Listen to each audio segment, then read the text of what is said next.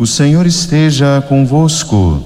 Ele está no meio de nós. Proclamação do Evangelho de Jesus Cristo, segundo Mateus. Glória a vós, Senhor. Naquele tempo, alguns mestres da lei e fariseus disseram a Jesus: Mestre, queremos ver um sinal realizado por ti. Jesus respondeu-lhes: Uma geração má e adúltera busca um sinal, mas nenhum sinal lhe será dado a não ser o sinal do profeta Jonas.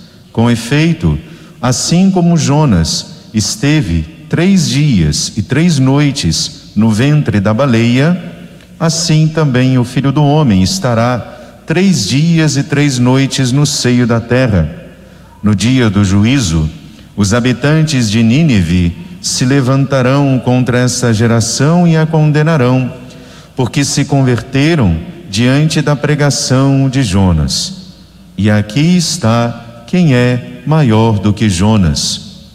No dia do juízo, a rainha do sul se levantará contra essa geração e a condenará, porque veio dos confins da terra para ouvir a sabedoria de Salomão. E aqui está quem é maior do que Salomão. Palavra da salvação. Glória a vós, Senhor. Prezados irmãos e irmãs em Cristo, o relato da palavra de Deus hoje, a primeira leitura, nos apresenta o confronto entre o Senhor e o Faraó o Senhor que protege o povo de Israel. Aqui se destaca a fé de Moisés, que também é provada. O povo sai do Egito, mas o Faraó, com o coração endurecido, ainda não aceita essa saída do povo de Israel, que é convocado por Deus para prestar culto a Ele na terra que lhes era reservada. Aqui vem também a questão da murmuração.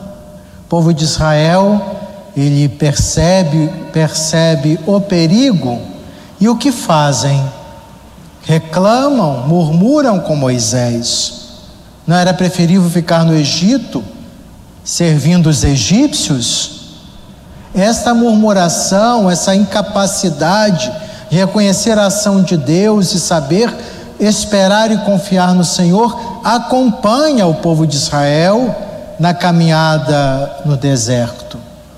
Como ainda hoje em nossa caminhada terrena, nos deparamos com corações assim fechados, endurecidos. Nós mesmos, às vezes, caímos nessa armadilha da murmuração, de não confiar e esperar no Senhor as contínuas rebeliões contra Deus. O povo de Israel teve que passar pela dura prova do deserto para reforçar, renovar em seus corações a confiança, como nós às vezes precisamos também. Aqui na primeira leitura, o verbo ver se destaca. O que Israel vê? Os, os egípcios ameaçadoramente avançando. E ao invés de responder, enxergar na confiança em Deus essa realidade, salvação e libertação próxima, eles sentem medo, eles lamentam, eles querem voltar à condição servil. Era melhor ficar no Egito escravos, mas comendo as cebolas e as carnes oferecidas. O que vemos, o que enxergamos no plano da fé, ou não enxergamos, o mundo parece que nos cega.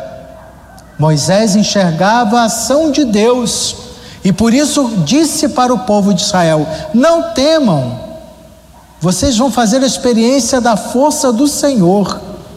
Não é a força da, do exército de, do Egito que vai impedir que a libertação de Deus aconteça. Como na nossa vida não vai ser o pecado mal que prevalecerá, a não ser que queiramos continuar na escravidão, a não ser que queiramos continuar nessa realidade, ao invés de passar, Páscoa é passagem, uma realidade pelo mar, o mar que simboliza a ação da morte, do, do mal, o medo dos antigos em relação ao fundo do mar.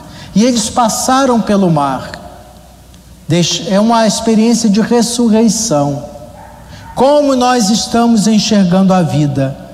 Como vemos as realidades, que, situações que enfrentamos, obstáculos, provações, dificuldades, momentos de libertação ou preferimos os esquemas do pecado, da escravidão, que tem suas seduções momentâneas, mas não é a experiência transformadora da graça de Deus. Então, Moisés, ele fala em nome de Deus: o Senhor combaterá. Isso que os tornará fortes. A igreja no mundo tem que fazer o mesmo. Deus combate conosco, Ele nos fortalece, Ele é a nossa fortaleza. Não confiemos nas nossas próprias forças, busquemos o Senhor, é o Senhor que nos sustenta. Caminhemos o deserto confiantes, não buscando as seguranças humanas no que é material, simbolizado nas carnes e cebolas do Egito. O que que nos que nos trava, nos impede de avançar? Certos apegos. Precisamos nos libertar de tudo isso.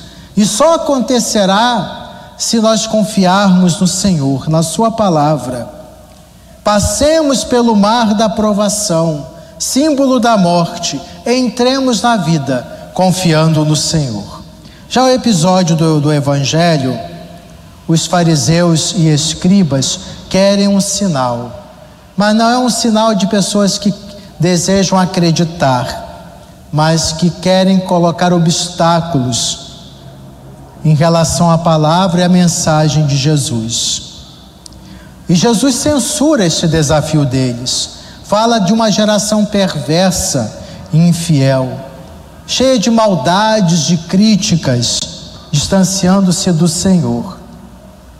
O sinal para eles não adiantaria nada, porque os corações estavam fechados. Com às vezes a mera curiosidade humana, quando se busca sinais portentosos, milagres, e cobra-se isso na igreja, até para discutir e não e colocar interrogações nas, nas, nas, nos acontecimentos da nossa vida a presença de Deus. Jesus vai dar um sinal, sim, um sinal com uma qualidade muito superior, não levantando mar, tempestades, etc., como eram as manifestações de Deus, como imaginavam as manifestações de Deus. Ele recorda o profeta Jonas, que ficou três dias no ventre de um peixe. Nos faz recordar os três dias Jesus no sepulcro, o terceiro dia ele ressuscitou. Esse é o grande sinal, a vitória de Jesus, a sua ressurreição. Nos recorda o, o acontecimento de Jonas, a morte de, de Jesus e a sua ressurreição. Um sinal eloquente, em que ao mesmo tempo fala do destino de Jesus como filho vencedor da morte, ressuscitado, e também em relação aos corações incrédulos que condenarão Jesus à morte. Hoje, esse sinal continua eloquente.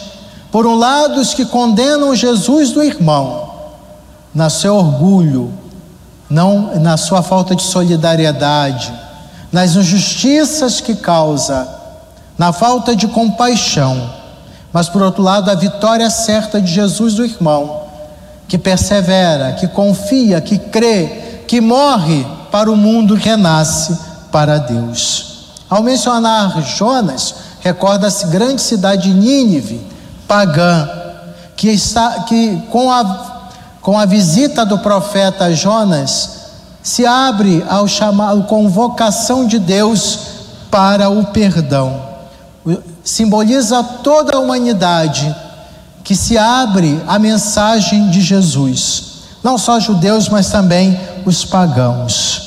Esse é o sinal eloquente do Senhor, que, que quer a salvação da humanidade, que quer libertar a humanidade da escravidão, do pecado e de todo o erro. O sinal de Jesus é para que enxerguemos, para que vislumbremos um, diante da realidade que está à nossa volta, a palavra transformadora do Senhor. E como discípulos e discípulas de Cristo, vivamos autenticamente o mistério pascal da morte para o pecado e da vida nova no Senhor. Amém.